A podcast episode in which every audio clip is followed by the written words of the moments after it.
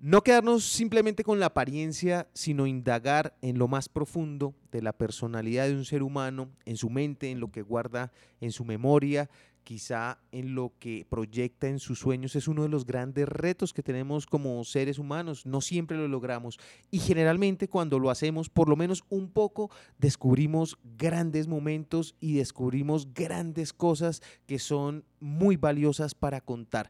Este es el caso de mi invitado de hoy, Bienvenidos todos, soy Lewis Acuña y están escuchando Libro al Aire. Libro al Aire.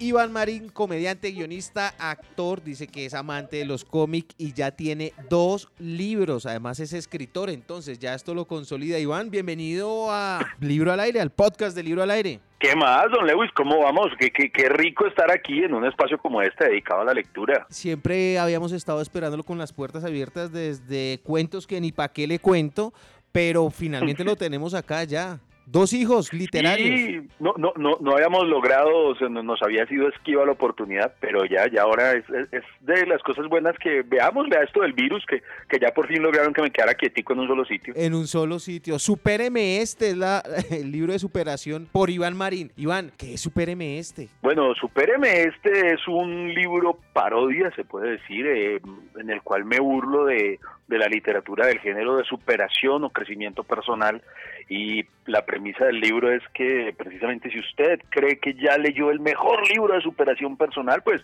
intente superarme este.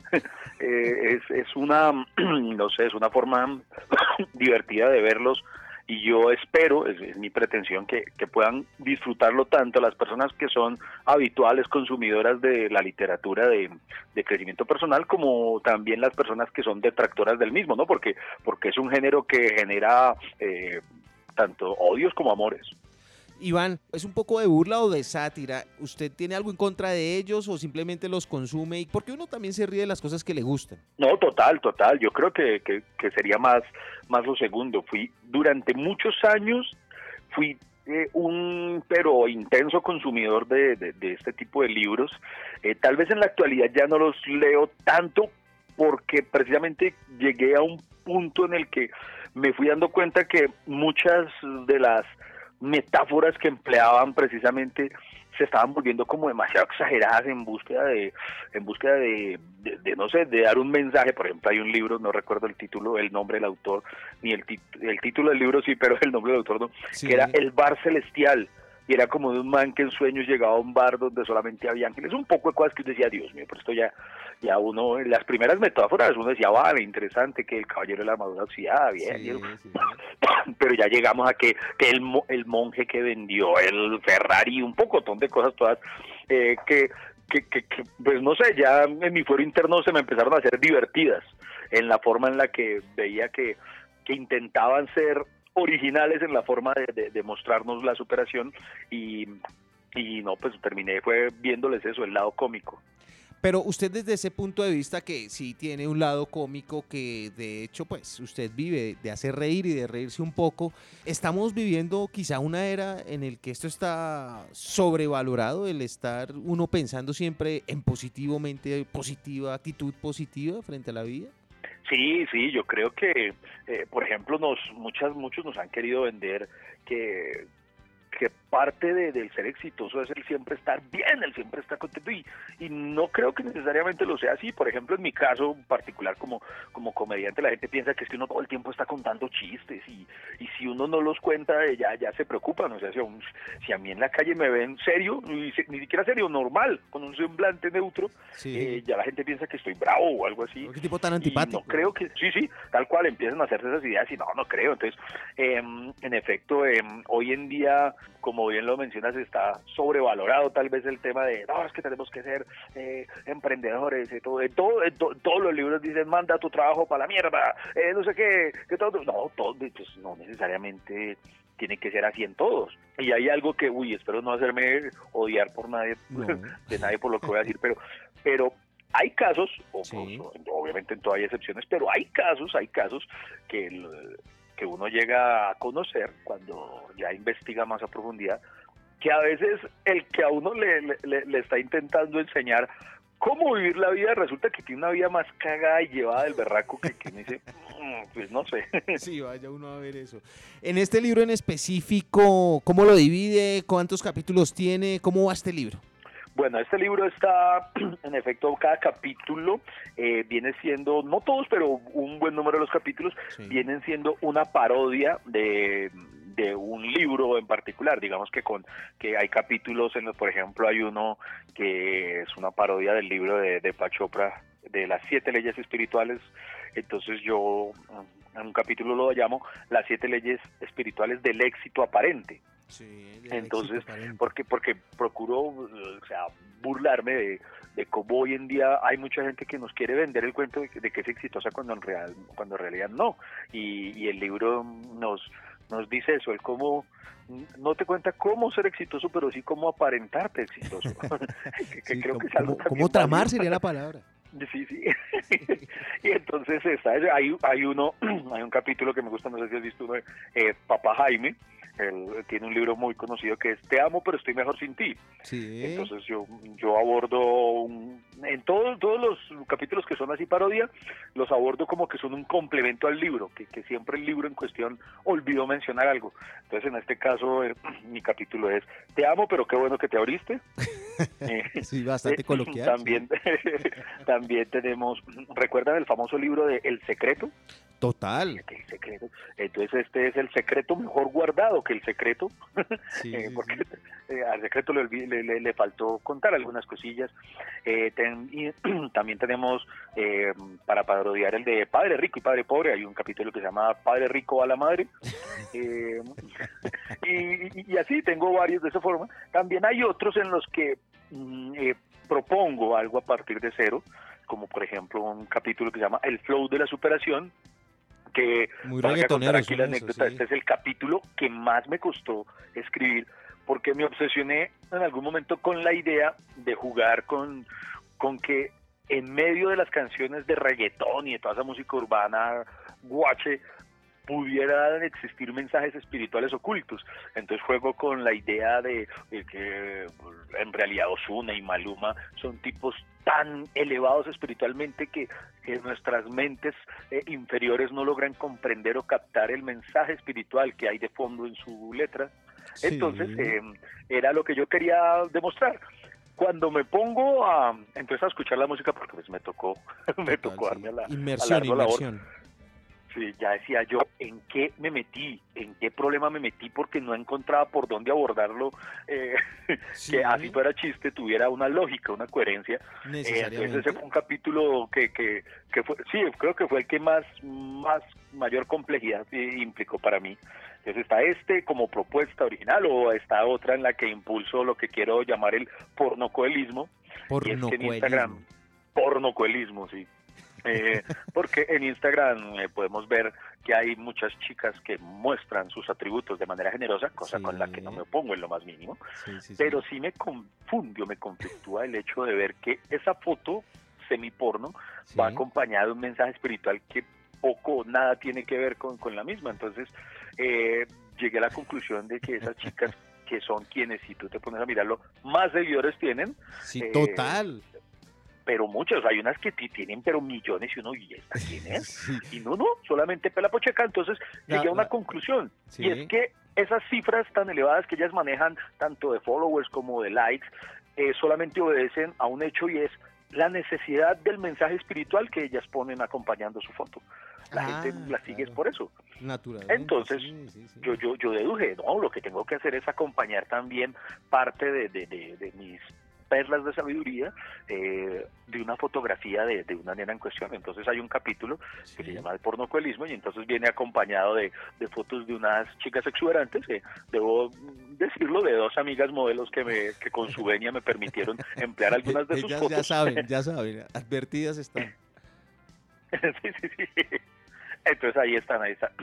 Y el libro cierra con un capítulo que pues me dio demasiada satisfacción eh, eh, escribirlo, porque eso sí lo hice a lo largo de viajes o de, de- de- de un buen tiempo, que lo llamo supositorios de sabiduría. Y Supositorios. los supositorios de sabiduría obedecen al Sí. hecho de que muchas veces cuando uno quiere darle un consejo a alguien, la persona responde con tres manos, con tres piedras en la mano de, ay, métase sus consejos por el culo. Entonces, yo, "¿De? Eh, tal vez, entonces por ahí es que donde debo darles el consejo. Entonces, Ese es el meollo de del asunto. Sí. Entonces, usted puede leerlos y se los mete por allá, si quiere. Y entonces lo van a iluminar aún más. Óigame, Iván, cuando usted llega con estas ideas locas y planteándole así, oiga, voy a hablar de que se metan estos consejos por allá, en un libro, ¿qué le dijeron? Bienvenido, don Iván, qué maravilla, qué idiota. No, pues mira que ve, voy a contar esto aquí en primicia, aquí en este podcast. Cuando, cuando a mí se me presentó la oportunidad del primer libro de cuentos, que ni para qué le cuento, eh, yo me reuní con el editor, que un amigo que conocía mis inquietudes como escritor, que la, tal vez eso es inédito para la gente el saber lo que, que yo, yo tal vez desde muy niño creo que fue la, la primera pretensión artística que tuve, el escribir. Sí. Entonces eh, eh, era algo que siempre había eh, querido hacer y pues, digamos que he podido desarrollar la escritura más desde el punto de vista de guiones, tanto para los espectáculos de stand-up que hago como para los programas de televisión o radio en los que he participado, pero, pero como tal, eh, para lo- los libros, llamémoslo así, o la literatura un poco más escrita, lo había dejado relegado. Entonces un amigo que conocía esto, eh, esta inquietud, me, me presentó con un editor. Y la primera idea que yo le presenté a un editor fue precisamente esto, del Sí. libro de superación personal. Y yo le dije, pues quisiera hacer un libro de superación personal. Y él me dijo, no, eso no creo que funcione tanto, porque a decir verdad, ya en alguna ocasión lo intentó uno de nuestros autores y me habló de un libro que, que en su momento habían tenido ellos. eh, que, que no había funcionado y yo, y me- y yo ay, madre, yo pensaba que yo, que yo Sí. tenía una idea súper revolucionaria y le pedí que me pudiera arreglar una copia de, de tal libro. Entonces en ese momento me rechazó esa idea, pero yo ahí tenía unas bajo la manga y le planteé la idea de cuentos que ni para qué le cuento, que Sí. fue mi primer El libro, primero. el primero. Entonces ese fue el que finalmente hicimos y pues quedó archivada la idea de- del libro de superación personal que para ese momento no tenía título. Durante este año eh, tuve la oportunidad entonces de leer el otro libro eh, que te menciono, pues no vamos a decir el nombre pues para no herir sus actividades. No afecta, Pero sí. entonces lo leí Éxito y vi que, sí, sí. leímos, eh, lo leí y vi que, que, que realmente estaba enfocado de una manera completamente diferente de, de, de la que yo tenía planeado hacerlo. Entonces retomé la idea con un, con un punch eh, vendedor, tal vez, debo decirlo, eh, con, Sí. eh, con- sin falsas modestias, y es el título. Cuando me siento eh, por segunda vez con el editor, luego de, gracias a Dios, hay que decir, nos fue muy bien con, con el primero, con Cuentos que Paco le cuento, él dijo, Iván, con- vámonos con otro libro. Y yo le dije, bueno, quisiera retomar la idea del libro de superación personal. Y entonces él me volvió, me dijo como, ay, otra vez con esa idea. Y le dije, pero mira, es que ya tengo el título. ¿Qué tal que lo llamemos Supéreme este? Y él se tosió de la risa. Y, y se vendió, se vendió y dijo, hay que hacerlo, hay que hacerlo.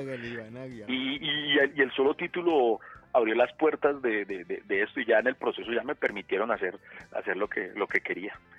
Sí, mire, usted me, me- me- me contaba algo que me llamó mucho la atención y era su vocación por la escritura, quizás desde muy temprana edad, y dicen que niño escritor es un buen niño Sí. lector. ¿Qué libro recuerda usted o qué libros lo han marcado usted a lo largo de su vida que haya tenido ahí presente siempre en su vida, en su momento? Uy, mira, sí, en efecto, tal vez lo que mi relación con mi papá siempre fue muy disfuncional. Así, ¿verdad? Mi papá no me crió como tal, pero pero si hay algo que sí debo agradecerle fue el amor por la lectura. Mi papá siempre fue un gran lector y para mí fue habitual eh, ver desde, desde la casa eh, un gran número de libros. Para mí para mí no, no, no era sorpresa como tal vez para otros compañeros del colegio ir a una biblioteca y Sí. ver por primera vez grandes libros porque yo, yo, yo me acostumbré a verlos desde casa. Entonces eh, recuerdo uno de los primeros libros que, que me leí eh, de manera, ¿cómo se dice? Eh, eh, por iniciativa propia, digámoslo, sí Sí. fue estando muy, muy, muy temprano en el colegio, en- estaba en, ¿cómo, se llama este grado? Ay, ahora, uy, ya me volví viejito. ¿Cómo se le dice al primer grado de bachillerato? ¿Eso es 11? Eh, sexto. No, 11. Se- sexto, es sexto, es sexto. En sexto, eh, para, para unas vacaciones, cuando íbamos a ir a vacaciones de mitad de año, la profesora nos dejó como tarea leer un libro, el que quisiéramos, y había que exponerlo al regreso de las vacaciones. La mayoría de compañeros leían los más habituales de esa época, digamos, Soro, de Jairo Aníbal Niño, eh, tal vez en algunos casos podía ser Relato de un náufrago de García Márquez, que eran libros cortos, El Principito, tal vez. Y yo me leí un libro de crónicas de Nigel Bundel llamado Grandes Errores del Mundo, eh, que reunía crónicas de, de, de errores catastróficos, tanto como, digamos, un error de un general que ocasionó la derrota de una batalla, como el error, digamos, de los, la sucesión de errores que conllevaron que se hundiera el Titanic, eh, hasta errores graciosos, eh, como recuerdo, por ejemplo, de un tipo que se quería suicidar arrojándose desde el Empire State. Y, no logró matarse y cosas así. Entonces, cuando yo llego, eh, para mí era normal, eso, esa posibilidad. Cuando llego luego de las vacaciones y, le expongo ese libro al profesor que ni ella lo conocía, eh, me, empecé a dar cuenta que, que yo tal vez era un poco diferente a los otros niños en ese sentido y, la profesora me lo manifestó. Entonces, digamos, por ese impacto que fue lo primero que me hizo como ver que, que yo era dado a leer cosas distintas, eh, tengo un gratísimo recuerdo de ese libro y un libro que me marcó, marcó, marcó eh, respondiendo muy puntualmente a tu pregunta, fue El Corsario Negro de Emilio Salgari. Sí. Fue el primer libro de aventuras como tal que yo leí y hoy en día es muy difícil, yo, yo, yo espero que ojalá, y soy un abanderado de esa causa de, de que no se olvide el placer de la lectura, pero en esa época eh, leer El Corsario Negro y que es un libro que creo que me he repetido otras cuatro veces en mi vida, que tal vez periódicamente he sentido el deseo de volver a leerlo y lo hago. Es un libro súper emocionante y súper cargado de humor, tiene unos personajes, Emilio Salgari era un maestro en esto de, la literatura de filibusteros, de piratas y todo eso, y, fue un libro que, me atrapó tanto, por ejemplo, una, un recuerdo, tengo la anécdota de una ocasión, llegan mis, mis mejores amigos del barrio con los que siempre jugábamos fútbol, eh, timbraron y, ¿qué hubo? Vamos a jugar, y yo, y yo estaba a la mitad de un capítulo súper emocionante en el que los protagonistas estaban encerrados por los españoles, y dije, no, no, no puedo porque es que el corsario está atrapado. Pues me miraron como usted que está fumando. Eh, ah, de ese libro tengo un gran, gran recuerdo, uno muy bonito. Sí, ahora, ahora le dirían maratón. Estoy en una maratón. Espere. Sí, exacto, sí, ahora sí estoy, en maratón. Eso, hoy en día uno le habla eso a los pelados y le pregunta, ay, ¿y ya le hicieron película? Después de todo este tiempo y de toda la sabiduría que usted pudo haber adquirido a través de esos libros que lo marcaron, Iván, ¿usted tiene la vida que quiere? ¿La, la, la soñó así? La vida que yo, wow, qué pregunta. si vivo mi vida eh, como me la soñaba. Sí, como la quiso siempre. Pues mira, hermano, pues yo, la verdad, puedo decir que, que, que me siento bendecido en que el solo hecho de poder vivir de lo que amo hacer es una cosa que, que ya es para dar las gracias, porque tristemente uno conoce mucho personas que, que, que están haciendo algo porque les toca. Entonces, eh, ese solo hecho ya es una gran bendición. Y si bien es cierto, hay cosas que tal vez no, no se han logrado realizar aún, asimismo tengo que admitir que hay muchas otras que me han llegado y, que jamás ni en mis sueños más optimistas me imaginaba que podrían presentarse. Entonces yo creo que, que en términos generales sí debo decir que, que estoy viviendo una vida como me la soñé. Por ejemplo, esto, el, cuando lancé el primer libro, fue una emoción demasiado grande para mí y aún hoy en día lo es. Por ejemplo, para nadie es un secreto. Vivir solamente de escribir es muy difícil, salvo que tú seas ya un escritor demasiado, demasiado reconocido y vendedor de bestsellers muy grande. Pero por aquí está mi mujer gritando, no sé qué cosa. que si ya arregló la casa, entendí yo. Sí, sí, sí. Eh, entonces, eh, para nadie es un secreto eso, pero puedes creerlo, para mí los fans que, que yo tal vez hoy en día más valoro son los que compran el libro, porque de todas las cosas que me ven, listo, la gente me ve en una película o va y me ve en un show, son cosas chéveres y que las agradezco obviamente porque de eso vivo, más, más, más que de un libro. Pero cuando un fan mío es tan fan, por ejemplo, hay algo que me pasó muy hermoso. Para mí, hermano, esto es una de las cosas que hace que esto valga demasiado la pena. Cuente. Un chico, cuando lancé cuentos, que ni para qué le cuento, un chico que vive en Barcelona, me escribió. Y ahí, Iván, yo soy tu fan tuyo y quisiera adquirir el libro y tal. Entonces yo le pasé el link de la tienda virtual donde podía conseguirlo, que ellos hacían envíos y tal. El chico después, como un mes después, me envió una foto ahí frente al mar y con, la, con el, el libro, o sea, sí, en primer plano el libro y de fondo se veía el mar.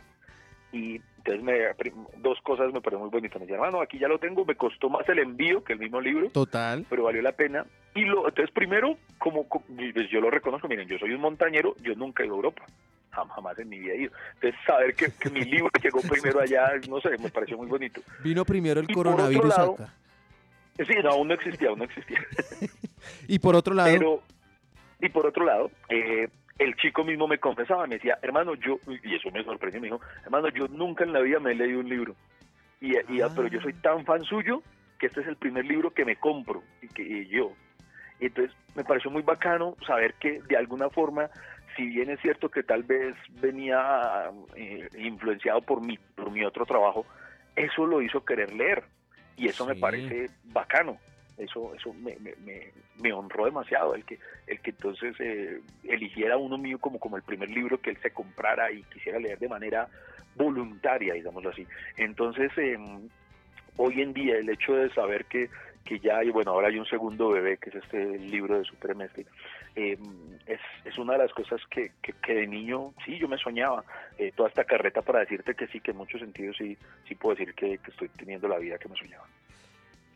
Tiene miedo, quizá, no sé si ya lo ha superado por el mismo afán de su carrera y de su profesión y, como comediante estar parado frente a escenarios de las críticas, lo que le puedan llegar a decir a aquellos que aman profundamente los libros de autosuperación y que quizá lleguen a sentirse ofendidos.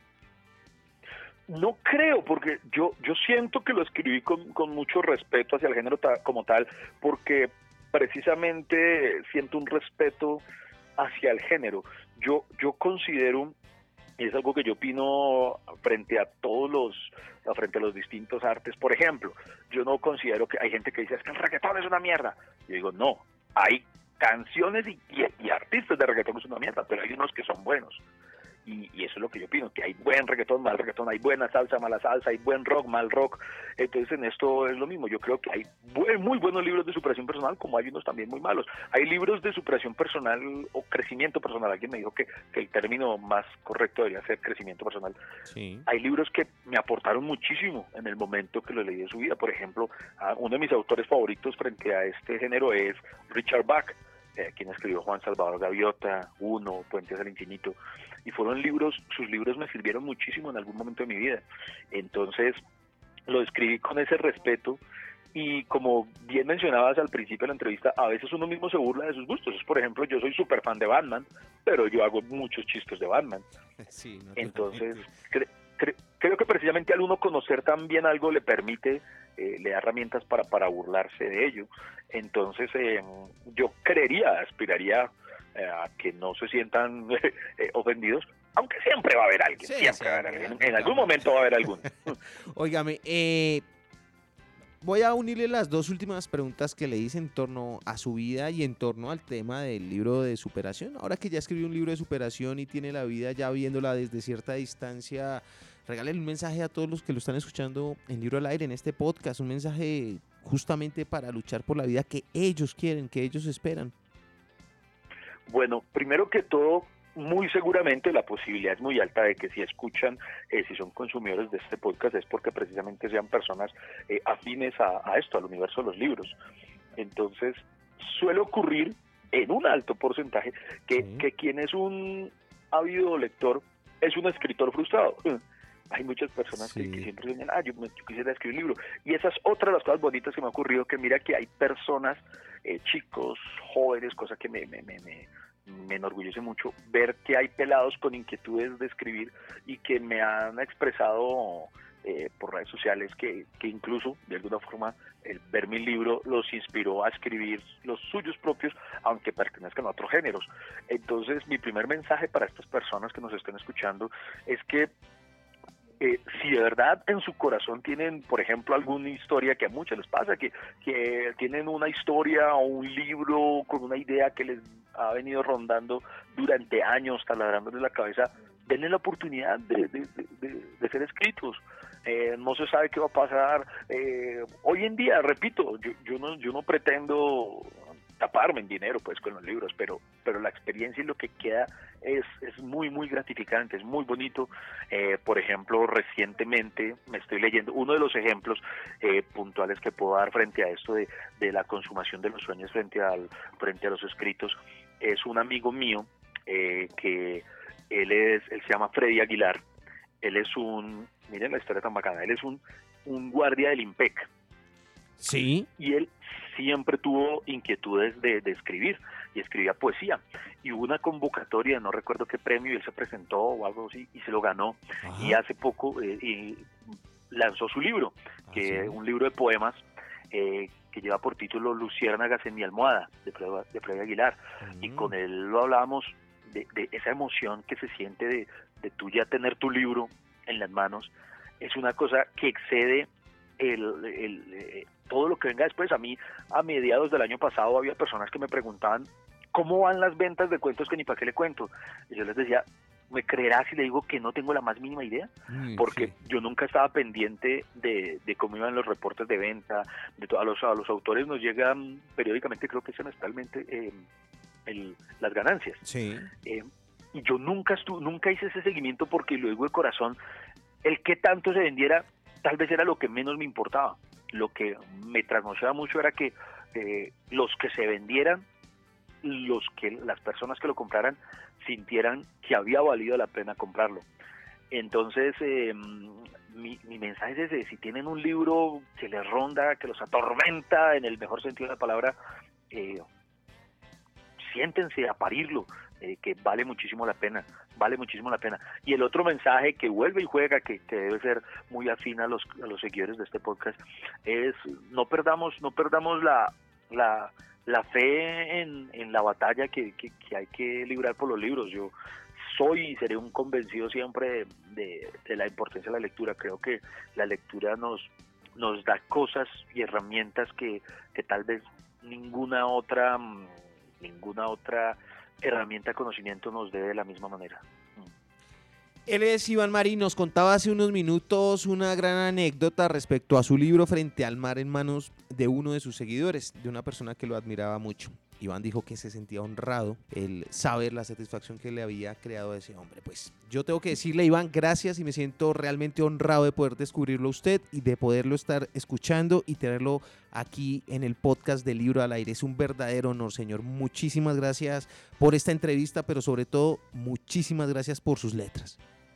No, no, Lewis, a usted, hermano, muchísimas gracias por, por esta invitación y, y esperemos que no sea la última. Espero que no haya que lanzar un tercer libro para que me lo imitar. Eh, eh, eh, me encantaría estar en otra oportunidad solamente para que hablemos de, de libros, que hay muchísimas cosas muy bonitas que hablar acerca de ese universo. Si ustedes tienen alguna recomendación, por favor, déjenla en los comentarios. De eso se trata, de compartir y que nos ayudemos a encontrar libros que alimenten la vida. Soy Lewis Acuña. Gracias. Gracias por escuchar Libro al Aire. Recuerden, por favor, visitar www.libroalaire.com, suscribirse a nuestras redes en Instagram, en YouTube, en TikTok como arroba libro al aire, disfrutar de nuestro contenido y enviarnos sus sugerencias, quejas y reclamos. Libro al Aire. No nos proponemos ser tendencias, sino ser útiles para su vida. Libro al aire.